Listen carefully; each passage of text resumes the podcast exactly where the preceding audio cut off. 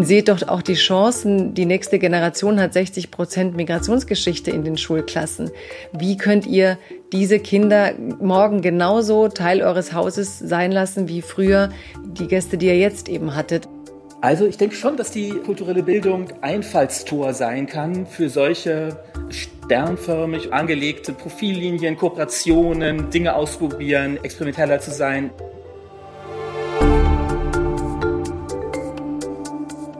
Kulturelle Bildung im Gespräch. Der Podcast des Vereins Rat für kulturelle Bildung. Herzlich willkommen zum Podcast Kulturelle Bildung im Gespräch. Mein Name ist Lydia Grün. Wir vom Rat für kulturelle Bildung möchten in dieser mittlerweile dritten Staffel gemeinsam mit unseren Critical Friends unsere dritte neue Handreichung diskutieren. Die heißt Auf den Punkt Kunst, Kultur, Bildung. Nach Schule und Kindheit und Jugend stehen nun also die Akteurinnen des Kulturlebens und ihre Institutionen im Fokus. Denn sie sind der dritte und zwingende Bestandteil, wenn wir über kulturelle Bildung in Deutschland reden. Zu Gast sind heute die Autorin Jagoda Marinic und das Ratsmitglied Florian Höllerer. Herzlich willkommen Ihnen beiden. Frau Marinitsch, Sie leiten das Interkulturelle Zentrum Heidelberg und darüber schreiben Sie in Ihrem Statement, ich verkürze das jetzt, das Interkulturelle Zentrum ist keine Insel. Welche neue Rolle müssen Kultureinrichtungen aus Ihrer Sicht einnehmen? Für wen und wie wollen Sie Gastgeberin sein? Ja, erstmal eigentlich für alle. Wir sind in Heidelberg sozusagen als ein kleines Haus der Kulturen, so haben wir das gedacht eben. Und die Idee ist für uns tatsächlich, deswegen sage ich keine Insel, dass das Haus ist wie die Botschaft der Idee, dass Vielfalt gelingen kann, dass man über Kultur Menschen zusammenbringen kann, dass man auf formelleren, aber auch informelleren Wegen voneinander lernen kann, dass wir in Stadtteile gehen teilweise, um sozusagen vielleicht auch eine Schwelle an, abzubauen, weil oft Kulturzentren so erlebt werden als die da drüben wir hier. Ja, also Ziel ist, zumindest die Hand auszustrecken und zu sagen, hier drin passiert etwas, was für jeden interessant sein könnte. Herr Höhlerer, stimmen Sie dem zu? Sie sind ja nicht nur Mitglied im Rat für kulturelle Bildung, sondern leiten selbst eine Kultureinrichtung, nämlich das Literarische Kolloquium in Berlin. Was heißt das konkret für Häuser wie Ihre? Keine Insel sein, Hand ausstrecken? Ja, also ich kann dem ganz und gar zustimmen. Ich denke, wir merken alle, dass die Zeiten so ein bisschen vorbei sind, wo man Programm macht und das dann bewirbt und dann wartet, dass das Kulturpublikum kommt, sondern ich glaube, es geht immer mehr stärker dazu über, dieses Programm machen schon als Prozess zu sehen und im Grunde das Publikum, was man später ähm, erreichen möchte, schon von vornherein mit in die Programmgestaltung mit ähm, aufzunehmen und sich auch sehr genau zu überlegen, welche Szenen, welche Interessengruppen ähm, man mit dem Programm erreichen will und sozusagen die schon von vornherein so ein bisschen kollaborativ in den Prozess des Programmmachens ähm, mitzunehmen. Und ich denke, dieses Handausstrecken ist da, ist, ist, ist eine ganz wichtige Herausforderung jeder Kultureinrichtung. Also generell glaube ich auch, dass das Ausschwärmen in die Stadt ähm, ist, ist wichtig, denn nur wer selbst sich auf den Weg macht, der wird auch gern besucht. Und ich glaube, auch das gilt eben für viele Einrichtungen, auch für Bibliotheken, für Opern, für, für, für Theater. Ich glaube, das, das wird immer wichtiger werden. Aber wenn Sie beide das so betonen, dann liegt ja nahe sozusagen, dass das nicht alle machen oder dass es da Handlungsbedarf im Prinzip gibt an der Stelle. Ähm, Stichwort Ausschwärmen. Wie nehmen Sie das wahr, Frau Marinitsch? Vielleicht auch in Ihrer Stadt, in, in Heidelberg, die ja auch eine, so eine besondere Topografie oder Zusammensetzung hat, ähm, gerade was Kultureinrichtungen und Ihre Besucherinnen und Besucher eingeht. Warum betonen Sie das so oder warum sehen Sie die Notwendigkeit, das zu betonen? Naja, ich glaube, dass wir alle wissen, dass es eine Zeit gab. Ich meine, ich bin Autorin, das war für Verlage so, das war für alle so. Man hielt sich für etwas wie ein Leitmedium oder ein Haus, das irgendwie etwas vorgibt. Draußen ist eine interessierte Zivilgesellschaft, Bürgerliche, die wissen, ich will so und so oft äh, im Jahr ins äh, Literaturhaus, so oft ins Theater und dann gehört es zum Alltag. Heute ist es nicht mehr so. Die Menschen haben so ein unglaubliches Angebot, sei es über Netflix, Podcasts, äh, andere Arten von Events. Also es geht schon auch um die Frage, wie wollen solche solche Häuser eigentlich den Stellenwert im Leben der Menschen behaupten. Und ich glaube, wir müssen dadurch lernen, den Menschen auch ähm, dem potenziellen Publikum etwas anderes anzubieten. Also ich denke, es ist schon schwierig. Man konkurriert mit Netflix, mit Hochproduktionsstories, mit Glamour. Die, selbst die Clubs beschweren sich, dass Jugendliche nicht mehr tanzen gehen wollen. Sie wollen eigentlich sozusagen ihre Streams produzieren und dann mit ihren Freunden irgendwo hin.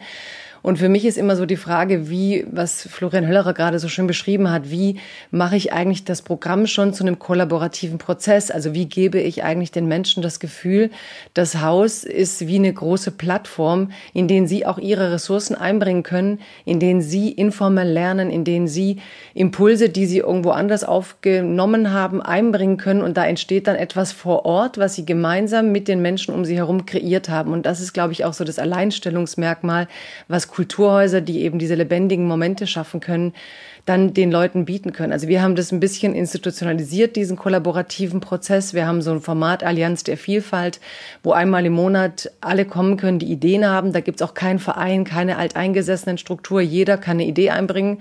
Gab auch so einen Moment, wo dann einer mit einer Top-Idee reinkam und alle Alten ausgebotet hat. Dann waren die Alten schon sauer, aber wir kommen hier seit zwei Jahren immer her. Und, er, und alle meinten, aber seine Idee ist die tollste. Also auch wieder umgehen zu lernen damit, dass es keinen Platzhirschtum gibt, dass es eben nicht ein gewachsener Verein ist, wo man eben seit 20 Jahren seine Idee einbringt, sondern der, der heute Abend zum ersten Mal da bringt, bringt vielleicht die beste Programmidee ein, äh, wirbt um Kooperationspartner und dann entwickeln wir gemeinsam einen Abend, in dem die Stadtgesellschaft so teilnimmt. Und es macht Spaß, weil es eben verschiedene Formate öffnet, von Storytelling, Narrative, Film, eben Lesungen. Es, es, man lernt auch selber als Gastgeberin so dazu. Ich sage immer, ist man irgendwo zu Gast, wo man das Gefühl hat, der Gastgeber ist so gestresst, weil er alles perfekt machen will und vorher schon alles präpariert hat und Buffet und die Gäste müssen nur noch zurücklehnen? Oder ist eine Gastgeberin, die sagt, hier ist der Schlüssel, so funktioniert das Haus, das und das sind die Spielregeln, die muss man, glaube ich, schon setzen. Und dann entwickelt man da gemeinsam eine schöne Atmosphäre, bei der sich alle wohlfühlen. Ja, ich glaube, das ist wirklich sehr, sehr wichtig, ähm, was Igor Marinitsch da sagt, dieses Alternieren der Gast- und Gastgeberrolle, dass ich das, dass das so durch die Bewegung geraten ist in vielerlei Hinsicht. Bei uns sind das auch die Residenzen, die wir völlig ähm, neu denken müssen. Im Grunde ist es ja auch komisch, dass ähm, Literatur also bei uns noch äh, im Kern noch stärker Literatur, ja eigentlich die Möglichkeit hätte, diesem neuen Bedürfnis nach Interaktivität leichter ähm, auch begegnen zu können und sich da Dinge einfallen zu lassen und dass das sozusagen eigentlich sich bei Literaturveranstaltungen, wenn man ganz ehrlich ist, ja doch immer am Schluss auf die Publikumsfrage beschränkt, die ja oftmals dann doch für alle Beteiligten hat auch was Quälendes ähm, hat und dass sich also jetzt neue Formen und natürlich auch über soziale Medien und dieses prozessuale neue Form der, der, der Interaktion jetzt auftun. Ich glaube, das ist auf jeden Fall auch für das Format Literaturveranstaltung eine wichtige Chance. Wo sehen Sie da Ihre Sparte, Herr Höllerer, die Literatur oder auch die, auch die Ihre Orte, nämlich zum Beispiel die Bibliotheken? Ähm, ich habe einen Satz von Frau Marinisch aus dem Vorgespräch im Hinterkopf, der auf genau das zutrifft. Sie sagten da, gute Gastgeberinnen müssen ihr Haus anderen überlassen können. Und Sie, Herr Höllerer, beschreiben das eigentlich mit dem Prozess des dynamischen Programmierens. Also das klingt, ja, ich sag mal so wie, wie so ein Kulturbullabü, ne? so in die Richtung, nach, nach einer heilen Welt. Ähm, aber wenn Sie Ihre Erfahrungen der Landschaft, vielleicht auch gerade im Unterschied zwischen städtischen und ländlichen Räumen vom inneren Auge mal so abspulen lassen, wo stehen wir da gerade? Was müssen wir tun? Kulturbüllabü, das klingt ja gut. Ähm ja, wir haben tatsächlich gerade ein größeres Programm auch zur Förderung von Veranstaltungen im, im ländlichen Raum. Seitab liegt die Stadt heißt das. Und ähm, ich glaube, man kann da sehr gut beobachten, genau das, was ich gerade versucht habe zu beschreiben, dieses Prozessuale und dieses sozusagen auch die, das, das Einmalige ähm, jeder einzelnen Veranstaltung. Also dass es, dass es sozusagen dort nicht funktioniert, serielle, serielle Literaturveranstaltungen, die auf Schienen laufen, die im Grunde aufgeführt werden und dann sozusagen von Ort zu Ort wandern. Das geht nicht mehr, wenn man sozusagen das Programm verzahnt mit der Kommune, mit den Kooperationspartnern und mit den, mit den Menschen vor Ort. Aber das gilt auch für die Stadt. Ne? Ich denke, da ist die große Herausforderung in Berlin, ähm, ist das Ineinander von äh, freier Szene und Häusern. Ne? Wir haben jetzt ähm, uns in Berlin auch ähm, zusammengeschlossen, schon vor einigen Jahren zur Berliner Literaturkonferenz und versuchen tatsächlich die Programme ähm, viel stärker auch aufeinander ähm, abzustimmen und uns auch sozusagen mehr nicht nur auszutauschen, sondern auch einfach ähm, Dinge gemeinsam zu machen, aber auch gemeinsam zu bewerben, ähm, einfach die Literaturstadt Berlin gemeinsam versuchen zu, zu stärken.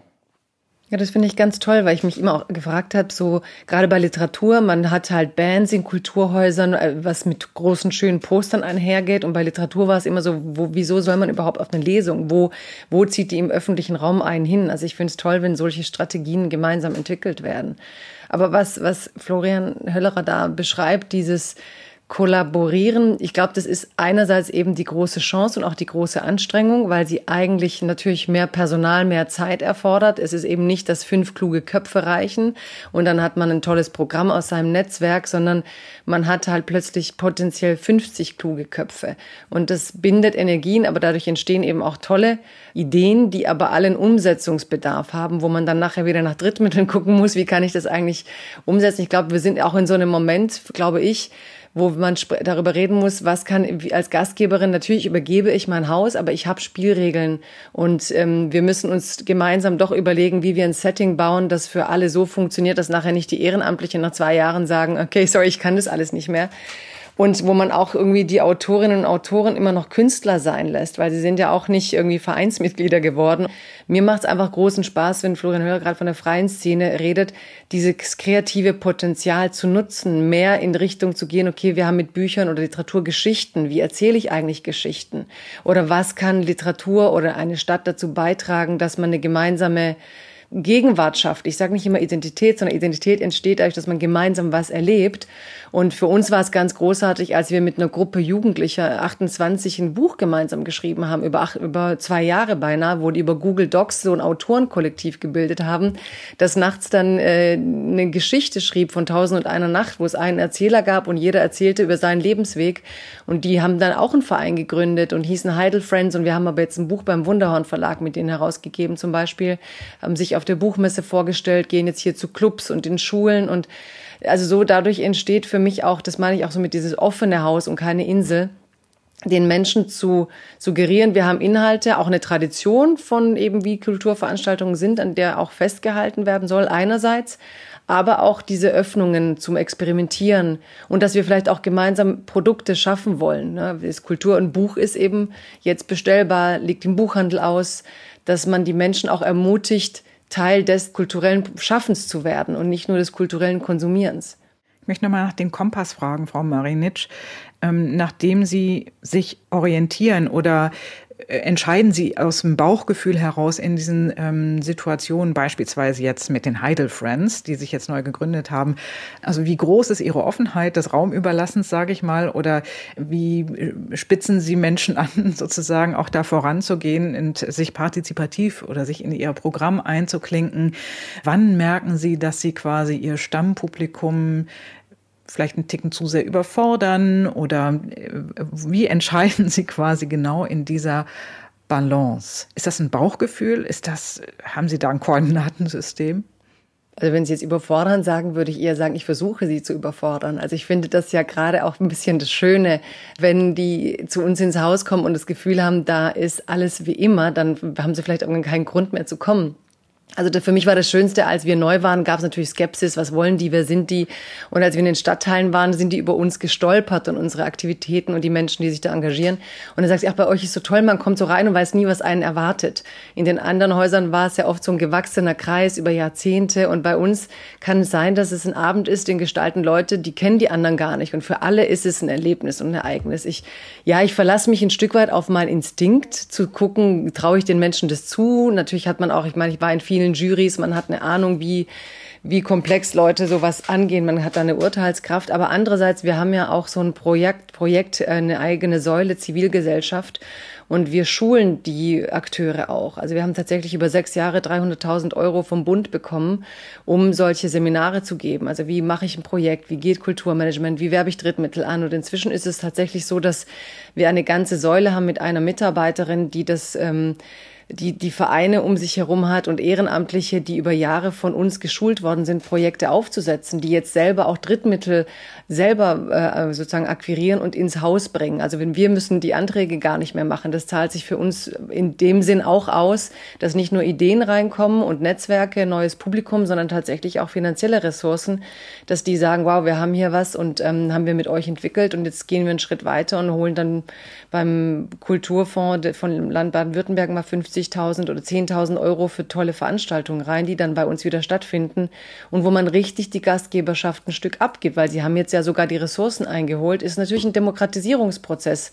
Aber ich denke, der Kompass ist, dass ich ähm, schon die Stadt recht gut kenne, meine Zielgruppen, die Zusammensetzung. Wir sind atypisch. Wir haben eine Migrantenzusammensetzung oder eine Stadt wie in Toronto. Also jeder Dritte hat Migrationsgeschichte. Wie biete ich Events, die für Leute interessant sind, die auch nur mal fünf Jahre da sind? Das ist in Berlin sicher auch ein Thema. Wie komme ich eigentlich an Menschen, die eben mal so zwei bis fünf Jahre in Berlin sind und nicht in so gewachseneren Strukturen, wie es vielleicht früher in Stuttgart dann war? Ähm, und für mich ist der Kompass, erstens möchte ich selber Neues lernen, wenn Leute was mitbringen. Ich möchte auch riskieren, also wenn Projekte mir die Frage stellen, gelingen sie, interessieren sie mich meistens mehr, als wenn ich denke, das wird super. Also sozusagen, so ein bisschen das Risiko auch einzugehen und nicht immer auf den alten Pfaden, so toll, das habe ich schon gesehen, das läuft gut, sondern eher, das habe ich noch nie gesehen. Wie soll das überhaupt gehen? Also bei den Jugendlichen dachte ich, wie wollen die zu 28, die werden, also ich hatte eine große Skepsis. Und als das dann wirklich in, einem, in einer Vorschau von einem Verlag war, dachte ich, irre, das ist, also ich riskiere natürlich. Also ich, das ist mein Kompass, dass ich selber auch eine, ähm, eine Aktivierung meiner eigenen Neugier will und dann hoffe, dass das auch andere Menschen stimuliert. Herr Höllerer, das Stichwort Risiko möchte ich Ihnen mal zuwerfen. Wie würden Sie das für Ihre Einrichtung oder vielleicht auch Ihre Sparte einfach weiterdenken? Na, ich glaube, was Sie eben auch angedeutet haben, ähm, das Kollaborative ist ja nicht so, dass alle jetzt plötzlich alles machen ne? und alle, und, ähm, sondern es ist, ist genau das Gegenteil. Es ist ja, es ist ja so, dass man nur dann guter Gastgeber sein kann und interessant für andere Kooperationspartner, wenn man ein starkes Profil hat. Also es ist ja vollkommen klar, dass das literarische Kolloquium überhaupt völlig unattraktiv sowohl für die freie Szene als auch für Theater oder wie auch immer ist, wenn es nicht dieses starke Profil und die Vernetzung in der Literaturszene hätte. Das heißt, da, davon, das war überhaupt nicht gemeint, dass wir davon runtergehen. Das ist der Ausgangspunkt. Und dann sind für uns natürlich auch Kooperationspartner interessant, die dann eben genau ein starkes anderes Profil mit reinbringen. Also wir hatten jetzt äh, vorletztes Wochenende Festival Cruising, also queere Literatur und dann hatten dann ein Takeover unseres Instagram-Kanals, aber natürlich von Menschen, die ihre Szenen kennen, die das auch, die das dann können und die sozusagen dann einfach das Haus mit einem Profil ähm, erweitern, was das Haus selbst nicht hat. Und das machen ja auch Verlage. Weiß ich, der, der kleine Verlag Mikrotext von Nicola Richter hat jetzt sozusagen ihr sogar das Verlagsprogramm kuratorisch abgegeben. Aber natürlich, ähm, das wird überhaupt nicht beliebig, sondern im Gegenteil. Ne? Das, ist, das, ist, das ist im Grunde ähm, noch ein stärkere ich finde schon sehr, einerseits sehr mutig, aber auf der anderen Seite sehr zeitintensiv, aber natürlich auch das Profil schärfend, und zwar in verschiedene Richtungen. Ne, dieses sternförmige, dieses ausschwärmende, muss man halt auch mit den Profillinien machen. Und ja, Risiko klingt immer so, als, als, als, als, hätte, als würde man plötzlich alles dem Zufall überlassen und, und ist so ein bisschen auf, äh, darauf angewiesen, dass das Glück einem hold ist und das gut geht. Das glaube ich nicht. Ne? Aber es ist, aber, ähm, aber es, es heißt nicht einfach loslassen, sondern es heißt bewusst sich Partner suchen. Wie macht man das? Auf welchen Weg begebt man sich hier? Kann kulturelle Bildung als eine möglicherweise offenere Form, wie man sich mit Kunst oder mit ästhetischen Inhalten und Erfahrungen beschäftigt, hier ein Kanal, ein Weg sein?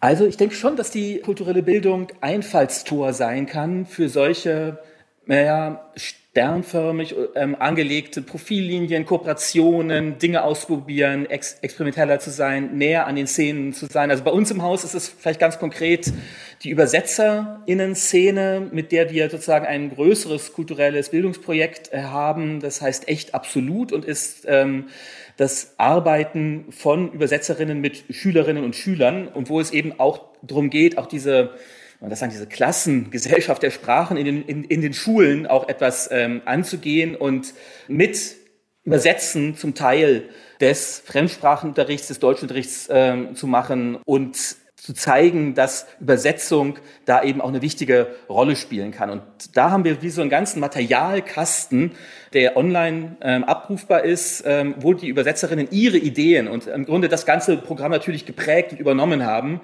und Dinge gemacht haben, die wir als Einrichtung nie hätten machen können. Frau Marinitsch, Sie haben solche Botschafterfunktionen oder Multiplikatorenfunktionen ähm, oder Übersetzerinnen eigentlich ähm, in sich bei sich auch im Programm, die durch die Stadt gehen sozusagen und andere oder Teil der Stadt sind und die quasi, ich sag mal zum Beispiel, äh, neue musikalische Ressourcen für ihr Haus aufspüren, wenn ich das richtig im Hinterkopf habe. Ja, das stimmt. Ja, also ich finde es ganz spannend und ich sehe das ja auch von außen beim LCB. Das stimmt natürlich da. Das hat seinen Status, seinen Ruf und durch diese neuen Fächer, ne, die da kommen, da entsteht einfach so eine Neugier. Man guckt noch mal genauer hin, weil das Gewohnte durchbrochen wird. Und bei uns ist das umgekehrt ein bisschen schwieriger, weil wir neu sind. Also wir haben ja sozusagen, das Profil muss erst geschärft sein. Und gerade bei solchen Scouts, die wir auch haben, also da haben wir natürlich als Stadt auch Glück, wir hatten zum Beispiel einen ganz tollen Musiker in der Stadt, Andrea Apostoli, klassische Musik, der auch äh, Konzerte in, in Ludwigshafen in der Philharmonie gegeben hat und so. Und plötzlich ähm, er bei mir saß und auch mit uns Lust hatte zu arbeiten. Und dann haben wir gemeinsam entwickelt. Und dann sagte ich, ja, aber das sollte dann vielleicht gar nicht so ein Programm sein, wie sie in den klassischen Häusern machen, sondern wir müssten eigentlich unsere Netzwerke nutzen um da nochmal was Individuelleres entstehen zu lassen. Und dann hat er sich darauf eingelassen, gemeinsam mit den sonstigen Akteuren, mit denen wir arbeiten, wir haben ja diese hundert Vereine, ist er durch die Stadt und hat nach musikalischen Ressourcen gesucht. Also er hat dann mit einem italienischen Verein äh, plötzlich äh, Köche von einem Restaurant gefunden, die super Tarantella spielen konnten, diese italienische Musik. Und dann hatte ich eine tolle indische Gruppe, die auch als Band aktiv waren, die auch so eher moderne Styles mit alter indischer Musik gemischt hatten. Dann, also wir haben plötzlich in allen diesen Stadtteilen, Vereinen, Küchen, Werkstätten, also alle sozialen Milieus Menschen gefunden, die musikalische Ressourcen hatten auf einem äh, Niveau, mit dem Andrea Apostoli wirklich einen ganzen Abend gestalten konnte. Und dann haben wir das Publikum einfach so in, in den Raum gesetzt und der Abend war voll, also war kein einziger Platz mehr da. Wir haben alle reingelassen, die gingen. Und es hat alle so überrascht. Und 16 Akteure waren da mit Musik aus ihren Ecken, die sonst eigentlich nur heimlich privat irgendwo spielten, aber auf sehr hohem Niveau. Und Apostoli hielt das so zusammen, gab ein Programmheft. Also er hat ein wunderbares Konzerterlebnis gemacht und danach gab es eine Jam-Session mit allen zusammen. Und da war auch ein Paar, äh, Paar da, das eigentlich in Paris war und sagte, wow, wir hätten nie erwartet, dass wir in Heidelberg sowas erleben. Wir haben Paris sehr vermisst. Also weil diese Durchmischung natürlich, die da entsteht, es ist auch eine Form der kulturellen Bildung, denn da waren auch Generationen gemischt. Ein sehr alter Flötist aus dem Iran, ein junger Sohn von einem indischen Vereinsmenschen, der bei uns sehr aktiv war. Und es war einfach bezaubernd, wie das sowohl über Generationen, über Länder, über verschiedenste Musikinstrumente, über Gesang und dann eben hochkarätig hochkarätige Jazzsänger, aber auch eben diese Tarantella-Instrumente. Und es entsteht ein Abend, wo man weiß, so erlebe ich den nur einmal. Und ich glaube, das ist auch so ein bisschen das, womit ich die Leute dann von Netflix weglocken will, dass sie denken, wenn ich da hingehe, das kann ich nicht nachher im Livestream hinterher gucken, das kann ich nur so erleben, so wie vielleicht auch die Theater das versuchen, immer wieder zu erzeugen. Aber ja, das sind dann auch Momente, wo einen Leute auf der Straße ansprechen, weil man wirklich weit über die Milieus von Leuten, die normalerweise eben auf irgendeine Kulturveranstaltung gehen würden, weil es zu ihrem routinierten Alltag gehört, erreichen kann. Herr Höller, Frau Marinitsch bezeichnet da eigentlich ja oder beschreibt einen so den Zauber des Augenblicks, des Zusammenlebens. Ist das vielleicht etwas oder ein Hebel, den wir gerade jetzt brauchen, ähm, wo wir neu über Zusammenleben nachdenken, aus einer Phase von auch sozialer Isolation starten, wo Kultureinrichtungen oder einfach Orte, an denen Kultur stattfindet, will das gar nicht immer so fest beschreiben als Kultureinrichtung, wo wir eine neue auch gesellschaftliche Rolle einnehmen könnten? Ja, absolut. Also ich meine, einerseits in den Formaten, das hat ja Herr Godomarinitsch sehr schön beschrieben, ne, das ist im Grunde, glaube ich, auch, dass es jetzt eher diese seriellen Formate sich etwas überlebt haben, also die sozusagen, wo man, wo man fixe, fixe Programme von Stadt zu Stadt auf der Bühne hat und die im Grunde abgespielt werden. Und auf der anderen Seite natürlich auch, wenn, wenn man den Literaturbetrieb ähm, sich anguckt, funktioniert er ja auch immer mehr so. Also jetzt schauen wir jetzt die internationale Szene in Berlin ist ja nicht mehr so, dass Autoren einzeln nach Berlin kommen, sondern sie kommen mit ihrer gesamten Szene. Ne? Sie kommen mit ihrer mit ihrer Buchhandlung, mit, mit ihren Magazinen, mit einer gesamten Infrastruktur. Also es gibt eigentlich sämtliche Sprachen in Berlin sind im Grunde mit ihren Szenen verankert und das ist ja auch neu, schreiben auch nicht mehr unbedingt auf Deutsch. Und das ist tatsächlich auch eine sehr interessante neue Entwicklung, dass es Berlin Literatur gibt, Deutsch, deutsche Literatur, die nicht auf Deutsch geschrieben wird und die man aber auch, deren Wichtigkeit man, also in Berlin muss man schon auch dem Senat zu erkennen, das ist wirklich sehr toll, was da in den letzten Jahren gewachsen ist, auch ein Stipendiensystem eben für für Literatur, die nicht auf Deutsch geschrieben wird, was wiederum auch die ÜbersetzerInnen ganz neuen Rollen zuweist, als Juroren, als Gutachterinnen. Also da ist sehr, sehr ähm, viel in Bewegung. Und was ist, glaube ich, auch wichtig, dass sich eben auch größere Player wie Marbach oder der Literaturfonds da auch natürlich umdenken müssen. Ne? Also dass man sozusagen auch nicht mehr nur noch deutschsprachige Literatur sammeln kann. Man, man kann sie nicht nur noch fördern. Und wir merken jetzt auch plötzlich, das ist nicht nur heute so, sondern das, das war schon immer so. Die erste Generation von türkischen Einwanderern in Berlin hat geschrieben, sehr viel wissen wir mittlerweile, auf, aber auf Türkisch.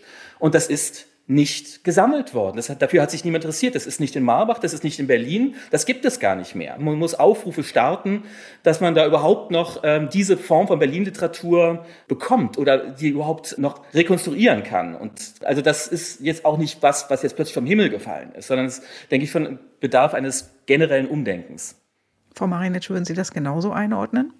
Ja, ich habe jetzt gar nichts zu widersprechen. Also ich finde es eigentlich eher großartig, dass diese Recherchearbeit endlich beginnt. Wir hatten auch ähm, bei uns einen Abend mit einem Duo Songs of Gastarbeiter, äh, wo man genau diesen Prozess des Schätzebergens, ist eine Platte von zwei ähm, Imran Ayata und der zweite, den habe ich gerade nicht im Kopf, aber sie haben einfach sich auf die Suche begeben nach der Musik der ersten Gastarbeiter und daraus eine Platte gemacht bei Tricont und daraus auch einen ganzen Abend bestritten. Das ist ein wunderbarer Abend.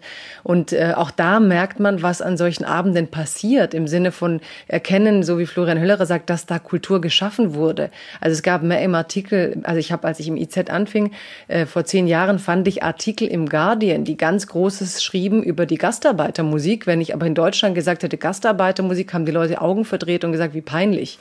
Also wie man auch so Popkultur hier gar nicht aufgearbeitet hat und auch nicht wertgeschätzt hat und was das für ein Prozess war, bis dann so eine Platte entsteht und in so einem Abend, wie viel die Menschen da lernen und was da für eine völlig unaufgeregte Vermittlung von Wissen, von, von Lebenswelten dieser Zeit äh, rüberkommt. Und ich glaube, wenn man das jetzt für die Literatur beginnen würde, wo es einzelne Protagonisten gab, glaube ich, die sich der Betrieb schon angenommen hatte, aber eben das große Ganze, dass es vielleicht sogar Berlin-Romane gab, von den dortigen Einwanderern. Das wäre einfach wundervoll, weil es ja auch die, die eigene Geschichtsschreibung sozusagen rückwirkend nochmal verändert und auch den Blick auf die Gastarbeiter verändert, wo man ja irgendwie dachte, die gehen irgendwie an ihre Maschinen, kommen nach Hause und das war's. Also ich finde, das sind eigentlich ganz großartige Öffnungsprozesse, die Deutschland in ihrer viel, Vielfacettigkeit zeigen könnten. Sie haben in Ihrem Text gesagt, in unserer Handreichung, es soll nicht mehr die einen geben, die von den anderen lernen müssen. Sie beziehen das da auf das, auch das Thema kulturelle Bildung, aber dennoch möchte ich zum Abschluss, in die Abschlussrunde fragen, was müssen wir vielleicht doch voneinander lernen, zum Beispiel von Einrichtungen wie Ihnen, um das, was Sie hier beide über die letzte halbe Stunde skizziert haben, ähm, in ganz Deutschland erleben zu können. Denn sonst würden wir ja hier nicht zusammensetzen, wenn alles super wäre. Ich glaube, was man lernen muss, ist ein Stück weit Demut. Dass egal wie viel ich weiß, diese alte Goethe, gibt's halt noch mehr, was ich nicht weiß. Und dass man eben rauskommt aus dieser Rolle, ich habe dieses ganze Wissen und jetzt präsentiere ich das glamourös, ich habe die Mittel und die anderen sollen mal kommen, im Publikum sein und das beklatschen. Das ist natürlich, gelingen auch solche Abende mal. Natürlich gibt's, wo Menschen kommen, ähm, Lesungen. Ich meine, wir haben hier Lesungen mit 700 Leuten und die funktionieren nach Schema immer. Also da kommt ein toller Autor, die Menschen sind berührt und gehen wieder. Ne? Das, das muss es und wird es weiterhin geben.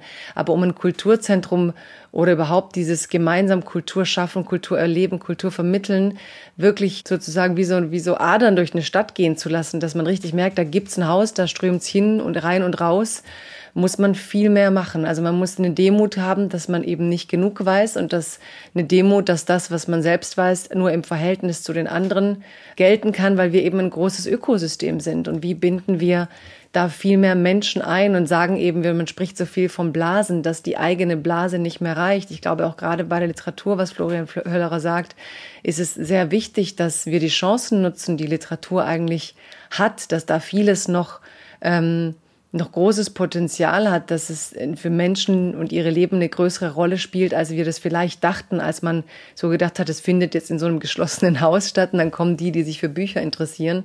Also wieder zurück zu dem, was ähm, nicht Siegfried Unselt war, sondern eigentlich sogar Peter Surkamp, als ich dort kam, hat eben gesagt, dass, dass der Verlag auch ein Stück weit die Bedürfnisse wecken muss. Also ich glaube, so eine Mischung zu verstehen, wir können nicht mehr nur Bedürfnisse wecken, wir müssen auch Bedürfnisse entdecken, aber wir dürfen uns auch nicht nehmen lassen, Bedürfnisse zu wecken.